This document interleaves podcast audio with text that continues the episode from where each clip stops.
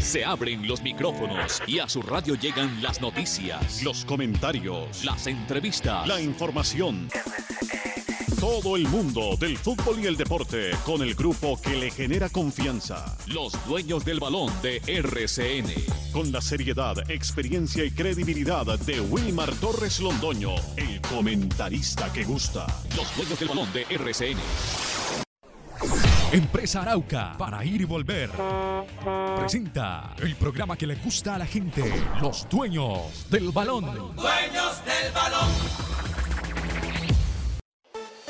Wilmar Torres Londoño, el comentarista que gusta en fútbol RCN.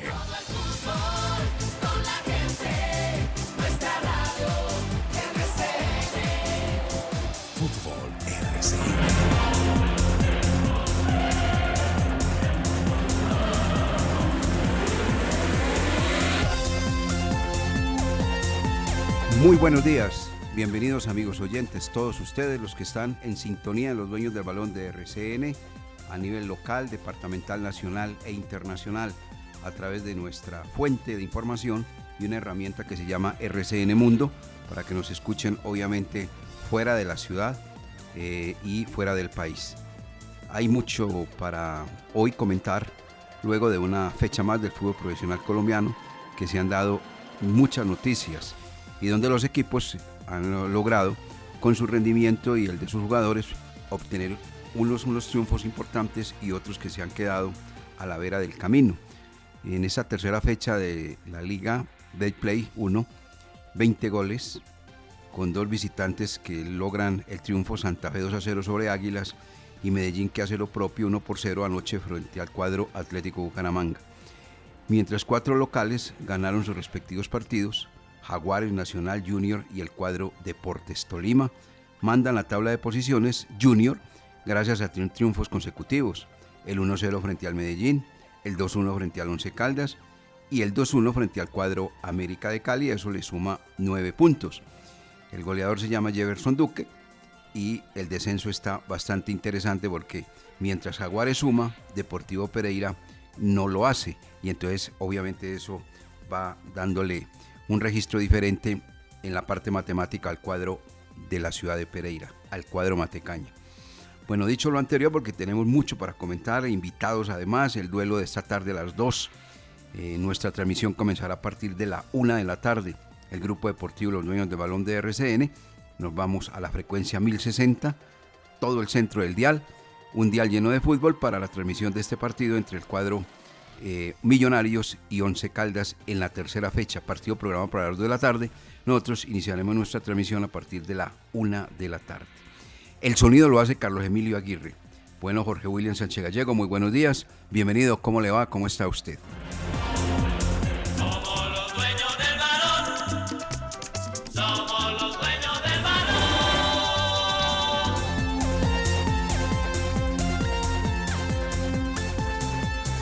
¿Qué tal, eh, director? Saludos cordial, muy buenos días. Un gran abrazo para usted, para Lucas, para Carlos Emilio y para todos los oyentes, deseándoles una feliz semana, que sea una semana llena de alegrías, de éxitos y de mucha salud, sobre todo mucha salud.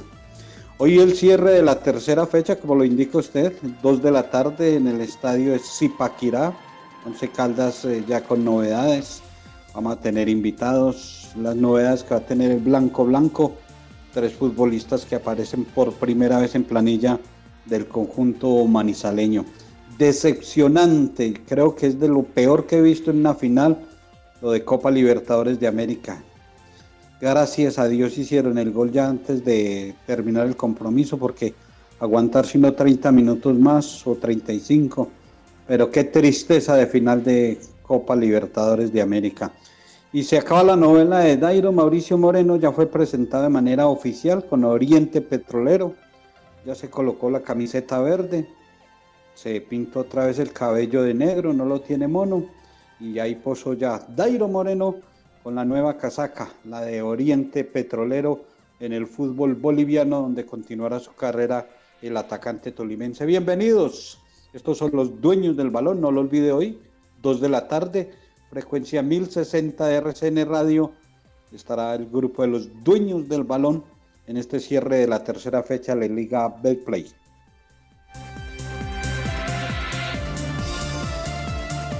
Muy bien, aquí está Lucas Salomón Osorio con su saludo. Muy buenos días, Lucas, bienvenido. ¿Cómo le va? Los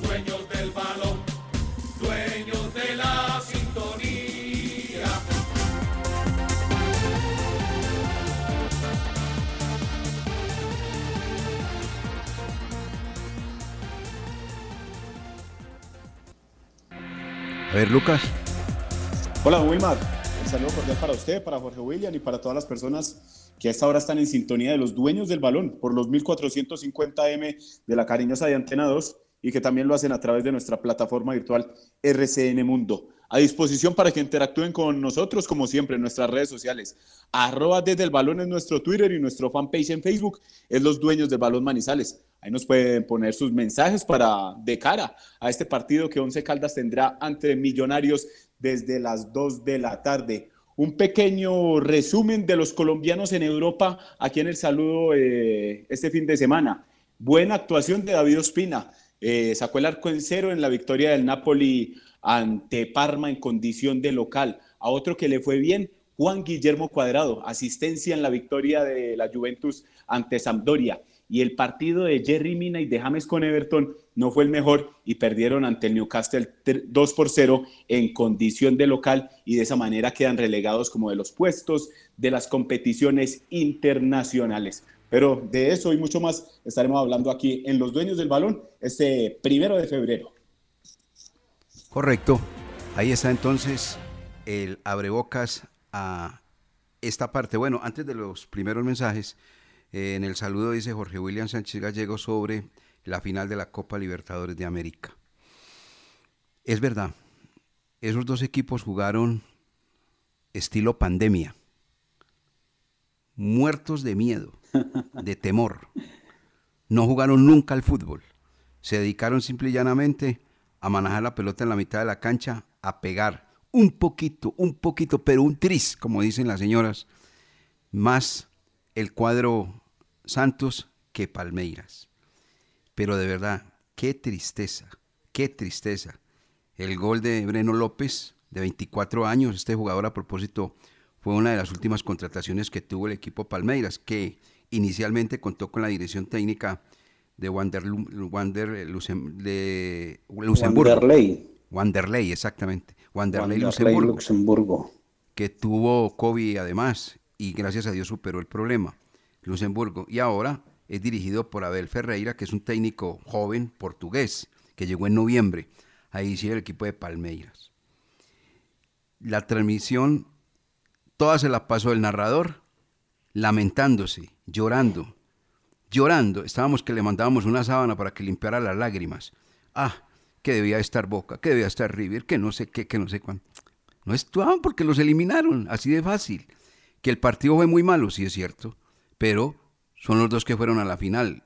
Fueron los dos que fueron a la final. Eso cuando uno no tiene la capacidad para eh, atender que si uno ha sido eliminado, así sea hincha de River o de Boca, y sienta todo ese nacionalismo, tiene que pensar en una, tele- una- en una audiencia de televisión, que es la que tiene que respetar la llamada ética. Pero todo el partido se lo pasó llorando, llorando, llorando, que qué pesar de Boca, qué pesar de River. Y los que estaban jugando, estaban jugando la final, que la jugaron mal, bueno, listo, pero habían eliminado a los argentinos. Eso es una cosa que definitivamente uno tiene, no solamente un muy mal juego, sino una lamentación total durante los 90 minutos o 94 que duró ese partido, que fue de verdad de bostezo, la final de la Copa Libertadores. A ver, Jorge y, y Lucas. Es cierto, y al que no quiere caldo se le dan dos tazas. Partido horrible para uno bostezar, dormir, y esa transmisión, estamos totalmente de acuerdo. Cómo lloraron, hombre, cómo, cómo eh, demostraron eh, esa, esa angustia, esa tristeza por no ver un argentino ahí.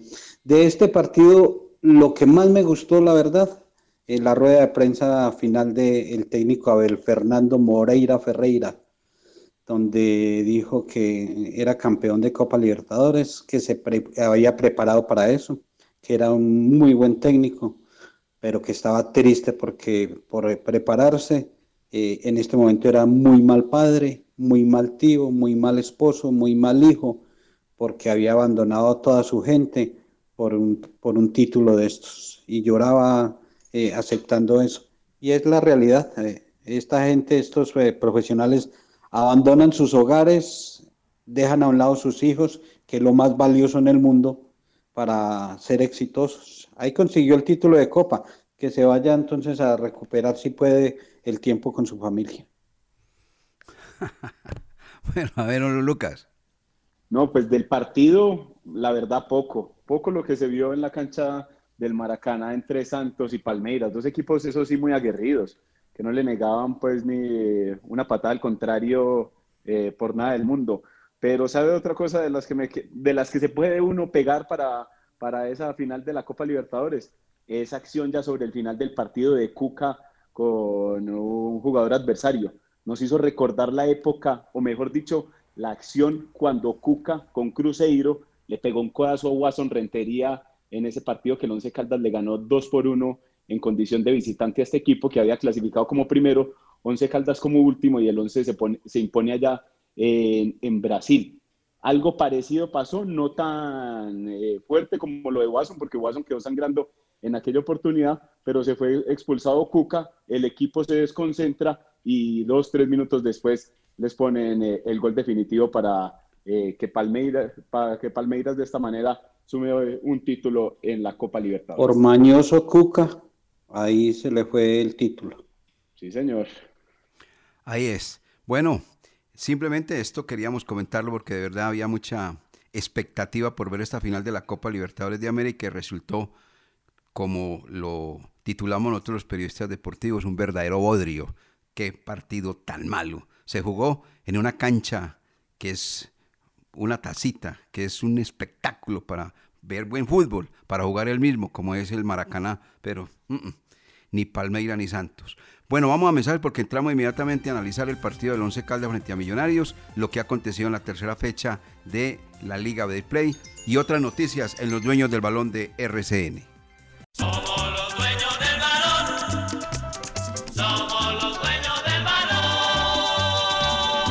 La noticia deportiva del día en Los Dueños del Balón. En una presentación del Centro Comercial Cable Plaza.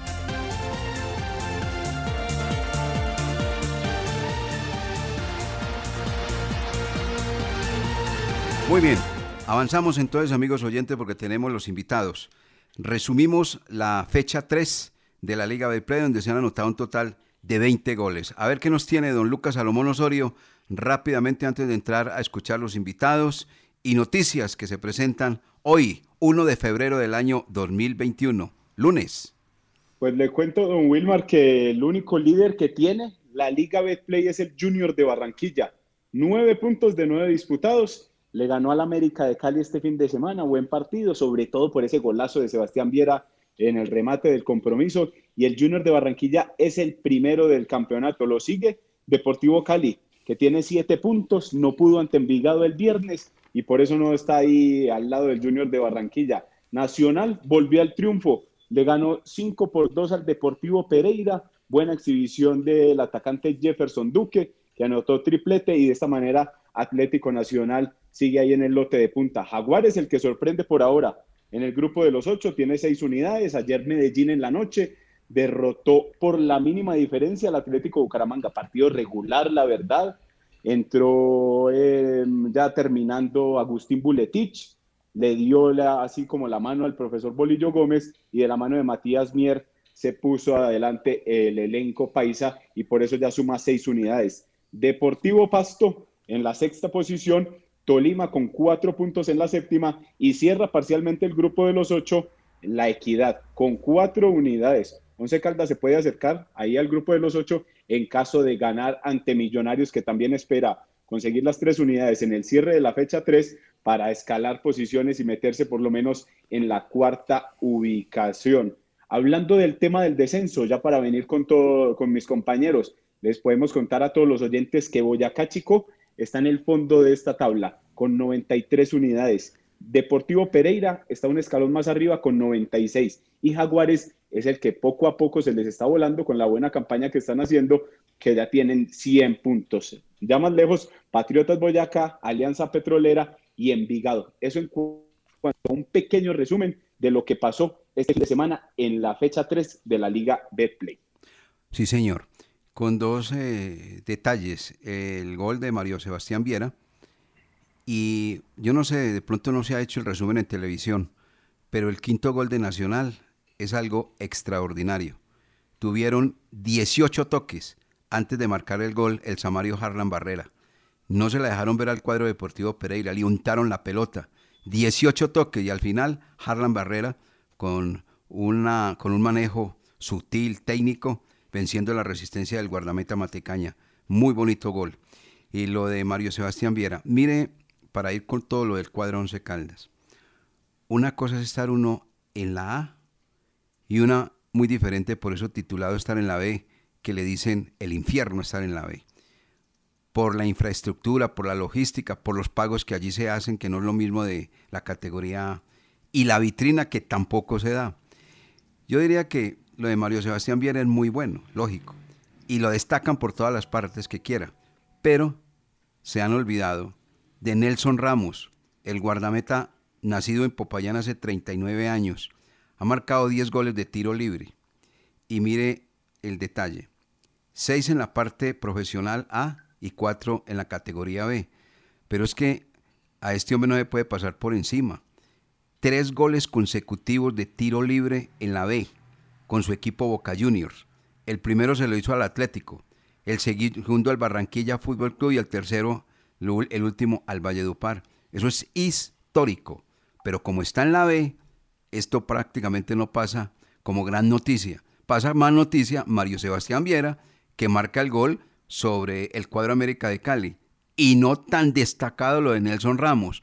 Por eso es mejor uno estar en la A definitivamente que en la B, porque la B ni siquiera tiene vitrina periodística. Por lo de Nelson Ramos es sencillamente espectacular e histórico, que se une a Rogeiro Ceni, que hizo cuatro goles en tres juegos. De esos cuatro goles, dos fueron de tiro penal. Pero es que aquí hay que marcar es que el señor Nelson Ramos, el payanés de 39 años, marcó tres goles en tres partidos al Atlético, al Barranquilla y al Valledupar, y ninguno de tiro penal, todos de tiro libre. Pero está en la B, ¿qué vamos a hacer Nelson Ramos si no se le da tanta vitrina como la merece?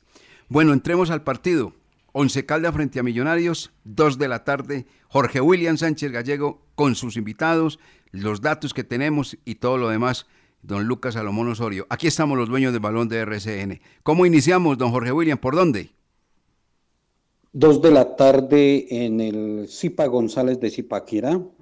Empecemos hablando de que es el escenario, el estadio para los dos equipos, para que no vayan a sacar eh, ninguna disculpa. Eh, tres novedades en el grupo que viajó ayer, tres cambios. De los tres que entran son debutantes, aparecen por primera vez en planilla.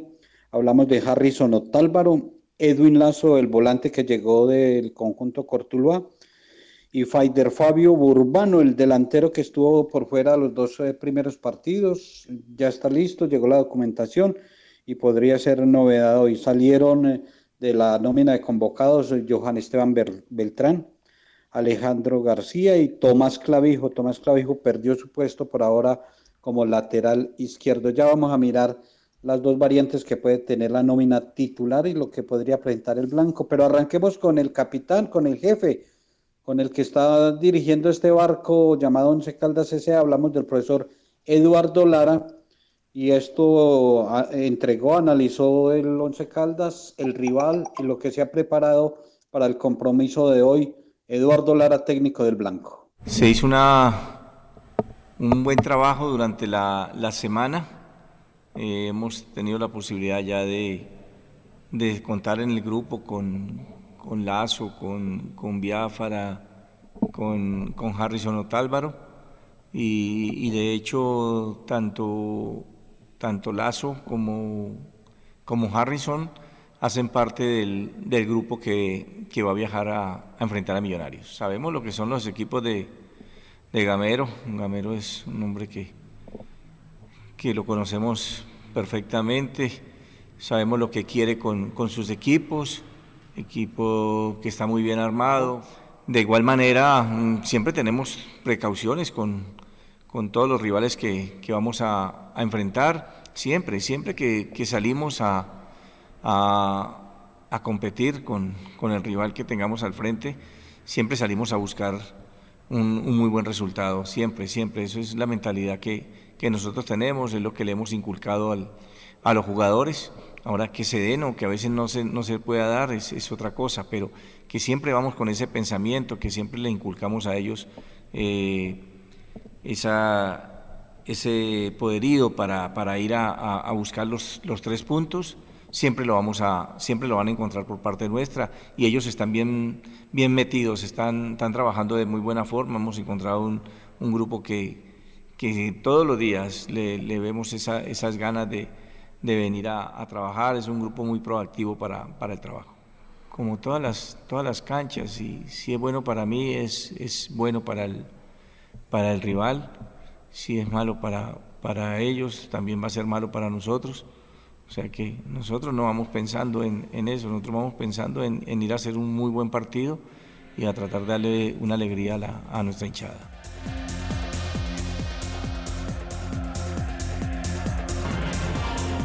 Ahí está entonces el profesor Eduardo Lara. El profesor Eduardo Lara eh, para lo que es este compromiso frente al cuadro de los millonarios. Entonces, Jorge William, eh, pues es que la verdad uno se veía, veía uno venir a, al equipo Once Caldas con modificaciones en su formación titular. Tomás Clavijo, y lo dijimos en la transmisión en el juego frente al Junior de Barranquilla y frente al mismo Deportes Tolima. Es una invitación a atacarlo marca muy mal, regala la espalda, sale trotando después de que busca un ataque. Mejor dicho, el muchacho lo tienen que trabajar demasiado, demasiado, demasiado. De entrada, por eso pierde la titularidad, obviamente, con Pedro Baloyes. Creo que es una buena medida, una buena decisión que ha tomado el profesor Eduardo Lara. Sí, indudablemente ha desperdiciado la oportunidad en este arranque, porque después de que se va Elvis Mosquera, ¿cómo hace de falta Mosquera, hombre?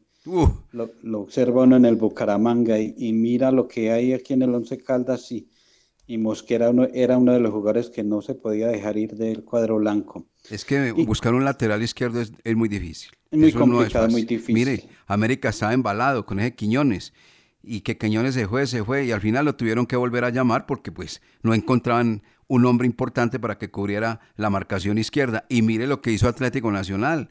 Nacional andaba embalado, no tenía un lateral izquierdo. ¿Y qué hizo? Contrató a Novis, que hoy, Vanguero, que hoy juega para el cuadro verde, estaba en el cuadro Deportes Tolima rindiendo sobre ese costado. Ese es eh, uno de los problemas, no solamente en el fútbol colombiano, a nivel internacional, y si miramos en Selección Colombia, también hemos tenido muchas dificultades por ese costado. Y desperdició ese papayazo, Tomás Clavijo, porque pues se va el mismo que era le, le queda ahí expedito a Tomás Clavijo, hermano, vea, posesiones de ese puesto, adueñese de ese lugar y, y trabaje y enfatice. Dos partidos no le fue tan bien, entonces ahora llega Pedro Aloyes, el juvenil, el que llega de Río Negro mm, y va a ser titular por primera vez. Esa es una de las novedades Jorge que, William. que podría tener la nómina titular, señor. Vea, eso es, es, es tan escaso eso de los laterales izquierdos que miremos un ejemplo. Boca tiene un lateral izquierdo colombiano, Fabra. Y estamos hablando del fútbol argentino, o sea que en el fútbol argentino no hay laterales izquierdos. Sí, sí, sí. Y lo de Fabra da, tristeza ya ver a este jugador de verdad. No creo que, el profesor Reinaldo Rueda esté pensando en él en selección colombiana. Está pegando mucho. Sí, sí, sí. No, y lo que hizo en el último partido, no hay derecho que un futbolista profesional ya maduro eh, agreda, eh, atente contra los rivales, contra los compañeros, los colegas.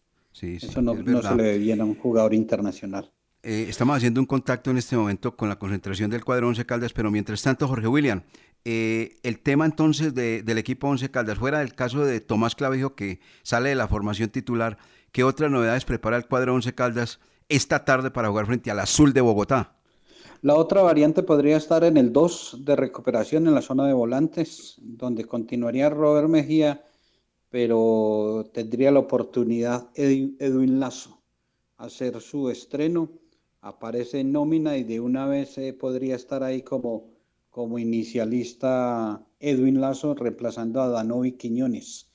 Esas dos podrían ser eh, las novedades. Pedro Aloyes como lateral izquierdo y Edwin Lazo juega bien Edwin Lazo y tiene experiencia eh, ya ha tenido roce internacional, iría por Danovis Quiñones. Se pensaba que de pronto Fabio Urbano podría ser inicialista, pero todo indica que no, que va a seguir con, con Carreazo, con Mender García y con David Lemos, y Fabio Urbano va a continuar esperando la oportunidad.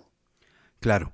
Hay un jugador, ya hemos hecho el contacto, que el eh, profesor le tiene mucha confianza porque lo tuvo en el año 2005, fue campeón con él, lo mismo que eh, Ortegón, pero eh, Hernández Sebastián era exactamente el titular en la formación de, Colombia del año 2005 aquí campeonato sudamericano, y ha hablado bien y lo conoce, lo que pasa es que pues obviamente es un jugador ya veterano. Ya lo tenemos en línea, Jorge William, ¿cierto? Sí, señor, a esta hora encontramos y saludamos en concentración y muy amable por atendernos a Sebastián Hernández, eh, volante del cuadro manizaleño, quien debe aportarle ahí la experiencia en ese sector al conjunto blanco. Bienvenido, Sebastián. Saludo cordial, gracias por estar con nosotros en los dueños del balón. Y rapidito para, para arrancar, eh, ¿usted cómo analiza este inicio del Once Caldas en las dos primeras fechas? Eh, ¿Cómo ha estado, Sebastián? Hola, es algo muy especial y bueno, en cuanto al arranque, estas dos primeras fechas, pienso que en cuanto a resultados no es lo que, lo que queríamos. Eh, nosotros nos plantamos objetivos, eh, metas a, corto y largo plazo y, y contábamos con, con, esos puntos. Pienso que hoy también nos, nos preocupa eh, lo que es nuestro rendimiento, lo que es nuestro funcionamiento, el los, los tiempos han sido cortos y, bueno, estamos trabajando en el día a día para eso, para mejorar eh, esas cosas que estamos haciendo bien, poder mantenerlas mucho más durante el partido y que así puedan venir mejores resultados. Así es, así es. Eh, con los buenos días, Sebastián. Mire, con la experiencia que usted tiene, obviamente, lógico, tantas camisetas que ya ha portado y demás, entiende que este va a ser un semestre de mucha paciencia, Acaban de llegar 10 jugadores mientras se acomodan la, idea, la idea del técnico y demás. Todo esto hay que tenerlo en cuenta, Sebastián. Sí, es difícil eh, la palabra paciencia en el fútbol, pero pienso que pienso que sí, pienso que eh, cuando se cambian tantos jugadores y, llega una idea nueva eh, de un cuerpo técnico nuevo, obviamente están engranando las fichas y, se requiere de, tener esa, más que paciencia, esa, esa tranquilidad, esa credibilidad en lo que se está haciendo.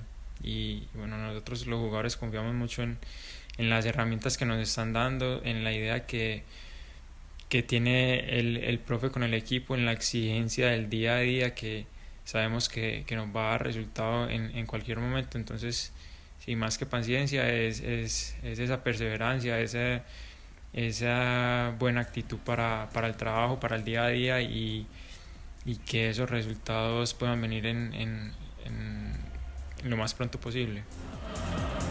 Sebastián, muy buenos días. Eh, mi pregunta va eh, enfocada a cómo ustedes, los más experimentados del plantel, van a ayudar a este grupo de jóvenes para hacer una buena campaña en este Once Caldas modelo 2021. Bueno, nosotros los jugadores eh, de experiencia, para hablarlo así, creo que le podemos ayudar a, los juveniles con, con el ejemplo, con el trabajo, más que hablarles que ellos vean en nosotros eh, el trabajo, eh, la dedicación y, ellos saben que tienen toda la confianza en nosotros, ellos muchos de ellos ya, ya tienen muchos partidos y saben de la responsabilidad, de la oportunidad que tienen y seguro que la van a aprovechar. Ojalá que sea así, ojalá que sea así, Sebastián, de verdad. Oiga, y en la parte futbolística que ha cambiado respecto a, lo que venía trabajando usted el año anterior con el profesor Boder, ahora tiene el profesor Eduardo Lara. ¿Qué ha cambiado? Bueno, como siempre lo digo, cuando hay cambios, eh, hay ideas nuevas.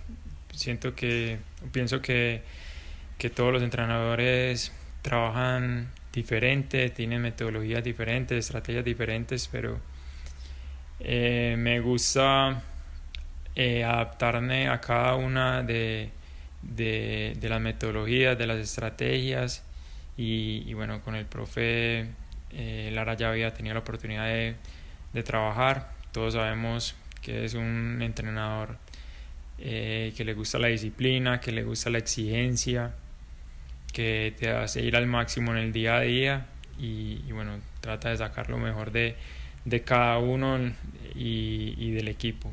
pienso que, que nos estamos adaptando rápido, que él también con los entrenamientos quiere, quiere que estemos al 100 para poder rendir en lo que él pretende con el equipo y, y seguro que, que, rápidamente, como lo venimos trabajando, vamos, vamos a estar para lo que él pretende. Eh, gracias por estos minutos, Sebastián, y, sabemos que ya debe pasar al restaurante al desayuno. Eh, hablemos un poco del partido de hoy, un rival difícil, Millonarios. ¿Cómo, ¿Cómo van a afrontar este compromiso? Tres novedades eh, en la convocatoria. ¿Qué esperan de este partido, Sebastián? Bueno, si bien eh, todos los juegos son diferentes y, y, hay que tomar las precauciones de acuerdo a, a, lo que te plantea el rival. Creo que para este juego nosotros queremos eh, seguir manteniendo por, por, mucho más tiempo las cosas buenas que se, que se han visto en, en los partidos pasados, que lo hemos hecho, pero no en la cantidad de tiempo que, quisiéramos. Sabemos que que tenemos con que eh, hacer nuestro juego, lo hemos demostrado por poco tiempo, pero lo hemos demostrado, entonces la idea es, es poder, mantenerlo por más tiempo y eh, hacer nuestro juego en, en Bogotá y, bueno, por ende traernos un buen resultado. Ojalá así sea, Sebastián, un abrazo a distancia y que tengan buen partido, que les vaya muy bien y que tenga buena actuación. Gracias por acompañarnos, Sebastián Hernández volante del cuadro blanco, invitado aquí en Los Dueños del Balón. Sí, señor. 8 de la mañana con 38 minutos. Luego de escuchar lo que es el profesor Lara, lo que es el señor Hernández, ahora cambiaremos y escucharemos las voces del rival, el rival de turno que es el conjunto de los millonarios. ¿Qué prepara Millonarios para jugar frente al cuadro 11 Caldas? Pero después de mensajes en los dueños del balón de RCN. Los dueños del balón. Los dueños del balón.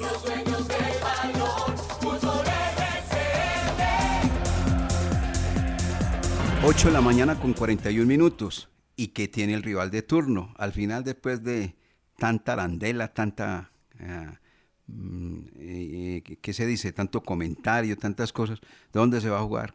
¿Cuál es el escenario? Esto y lo otro y lo demás. A mí me gustó lo del profesor Eduardo Lara, ¿sabe? Cuando ha manifestado algo muy claro respecto al campo de juego. No, no, no, no, lo de la cancha. Buena, mala. Él está pensando en el partido. Eso me parece muy bien, pensando en el partido no en la cancha.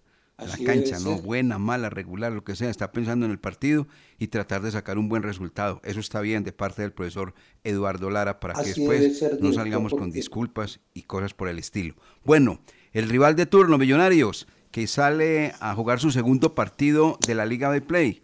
El primero lo ganó en Manizales 1 por 0 frente al equipo de Envigado, jugaba de local Millonarios.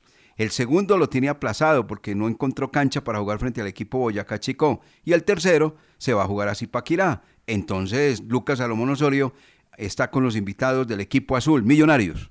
Millonarios vuelve a escena en esta Liga Betplay. Lo hará ante Once Caldas en Zipaquirá.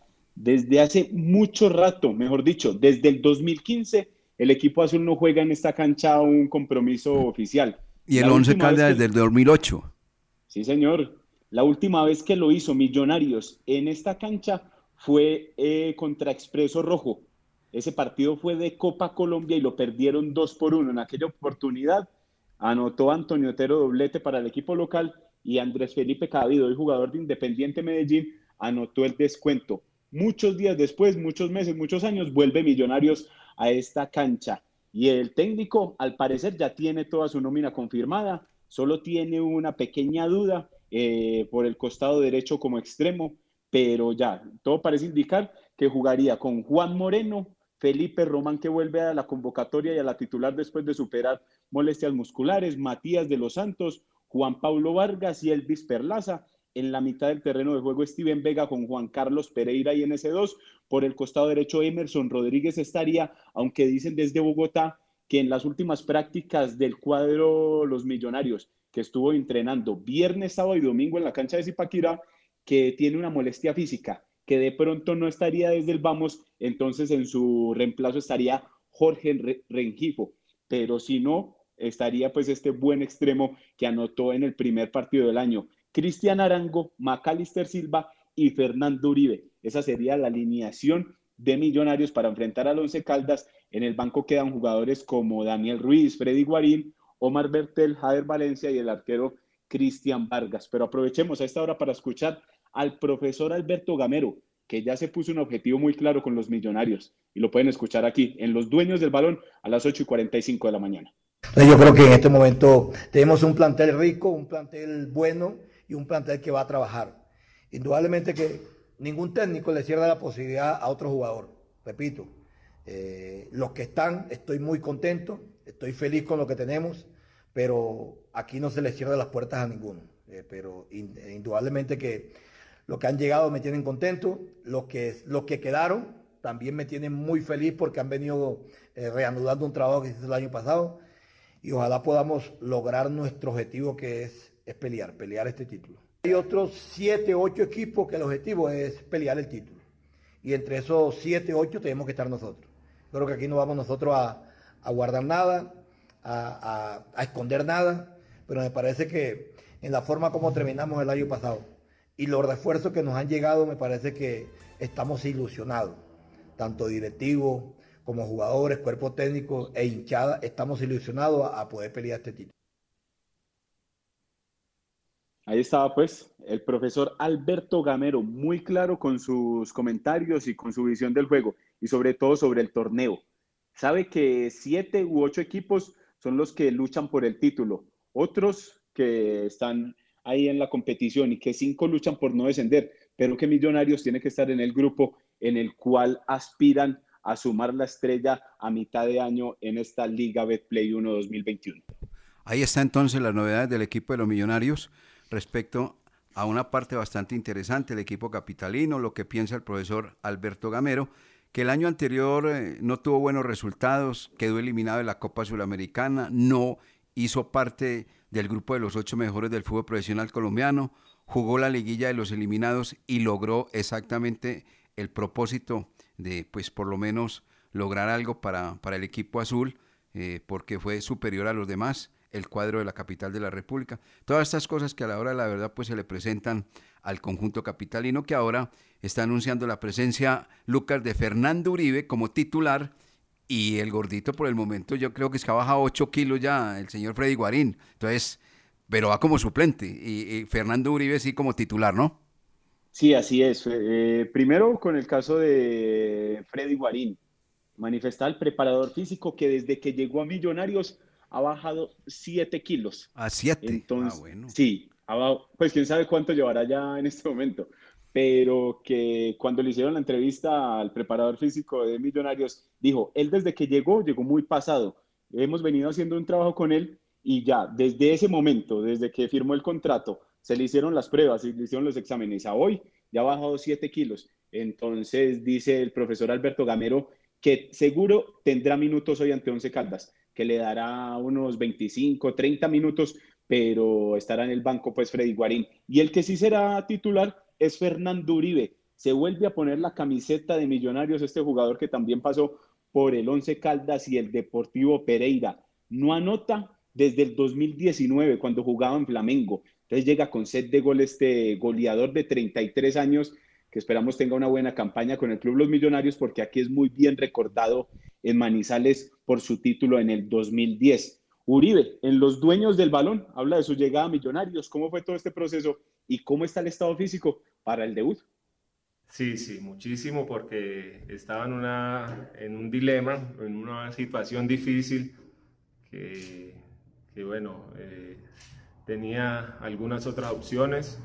Eh, pero, pero quería ser feliz, quería estar en el lugar eh, donde me sintiera bien, donde me sintiera querido y, y, al final eso fue lo que me hizo sentir eh, la hinchada. Eh, yo solamente espero retribuir esto con, con, con, buen fútbol, con resultados, con goles, eh, con, con, muchas alegrías para, para de, devolverles ese, ese cariño y ese apoyo que, que me han dado ahorita eh, en mi llegada. me siento bien. Eh, ya para jugar los 90 va a depender eh, cómo me vea el cuerpo técnico eh, y, y, cómo, cómo ellos noten la intensidad con que, con que vaya tramitando el, el, juego, ¿no? Pero, pero me siento bien físicamente. El tema de la altura es algo que, que hay que volver a, a, a agarrar porque ya llevaba más de dos años y medio sin jugar en altura.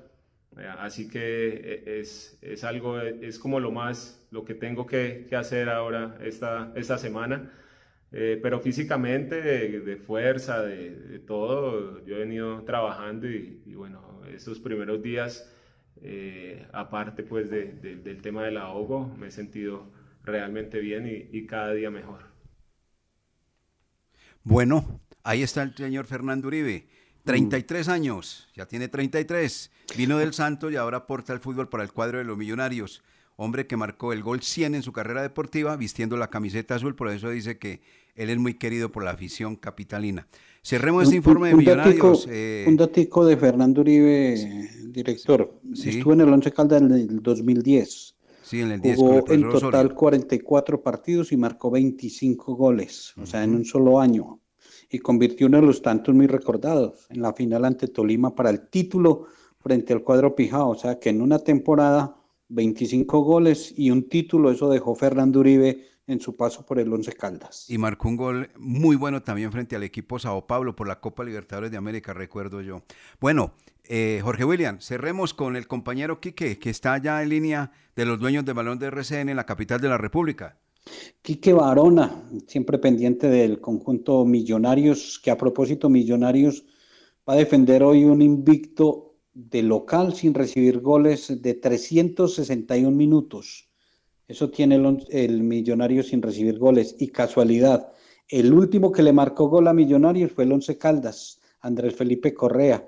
El 19 de septiembre del año anterior, el Pecoso Correa fue el último que le marcó un gol a Millonarios y ahora tiene 361 minutos sin recibir anotaciones como local el cuadro embajador. Don Quique Barona, bienvenido señor, qué bueno tenerlo aquí en los dueños del balón. Me imagino que aguantando un poquito de frío allá en, en Bogotá, acompañando a Millonarios y rumbo a Zipaquirá. Eh, ¿Cómo ha estado todo, Quique? ¿Qué tiene el cuadro embajador? Bienvenido a los dueños del balón. Hola Jorge William, saludo cordial para usted y para todos los oyentes a esta hora allí en Manizales, para mi amigo Wilmar Torres y para cada uno de los compañeros un saludo muy especial.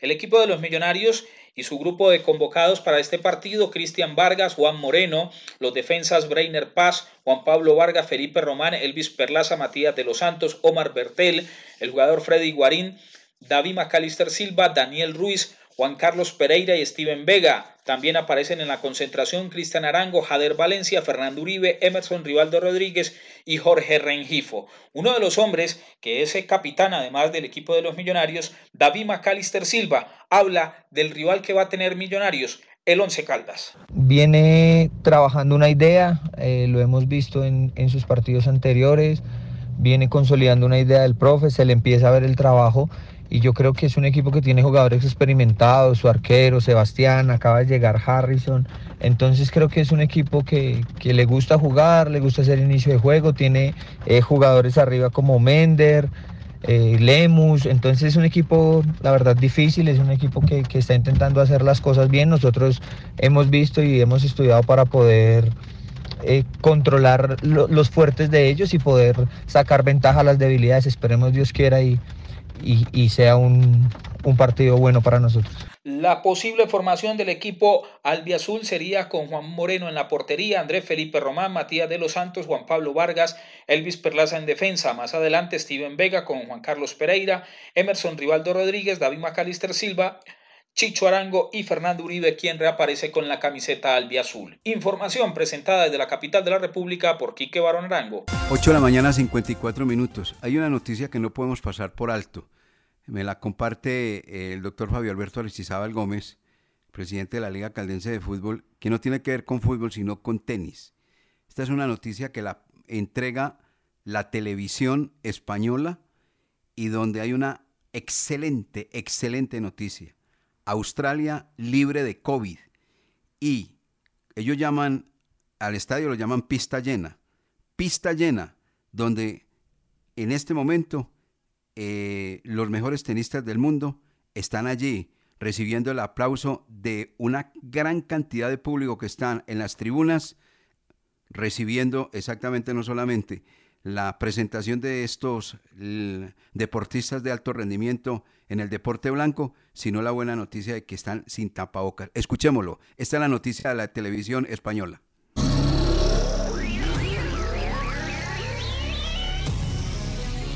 Esto ha ocurrido esta mañana. Esta imagen es de hace unas horas. Lleno. Sin mascarilla.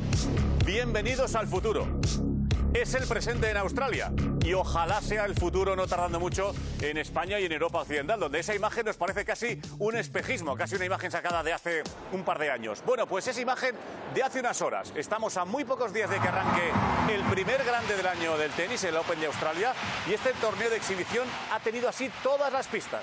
Y lo que nos preguntamos es, ¿qué hemos hecho mal aquí? ¿Qué han hecho allí tan diferente de nosotros para que aquí estemos como estamos, sin poder salir de casa y hoy no por imprudentes, sino porque pueden ir al tenis sin mascarilla, porque no hay contagios, porque apenas hay fallecidos, porque llevan 10 días sin un solo positivo, se pueden permitir este lujo. Pistas llenas para ver el tenis en Australia. ¿Qué está pasando aquí y por qué están allí así? No son imágenes de archivo ni del año pasado, son las gradas del torneo de exhibición de Adelaida esta misma mañana, abarrotadas de público y sin necesidad de dejar asientos vacíos entre ellos, Nadal ha sentido su calor y ha ganado a Tim, mientras volvemos a ver un evento deportivo con público disfrutando en vivo.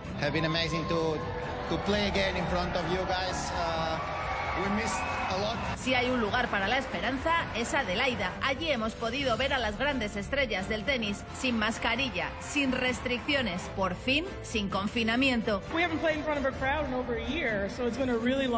El sur de Australia ha conseguido por fin la tasa de mortalidad cero por coronavirus. Las estrellas han podido firmar autógrafos y fotografiarse con los aficionados como si la pesadilla del virus nunca hubiera sucedido. Así vemos cómo la pista ya no está en silencio. Y el saludo al acabar el partido es otra vez cálido y cercano. Son imágenes impensables para Europa, imágenes de los tenistas compartiendo furgoneta y con la cara descubierta, imágenes que nos dan esperanza para pensar que al otro lado del mundo también volveremos a disfrutar así.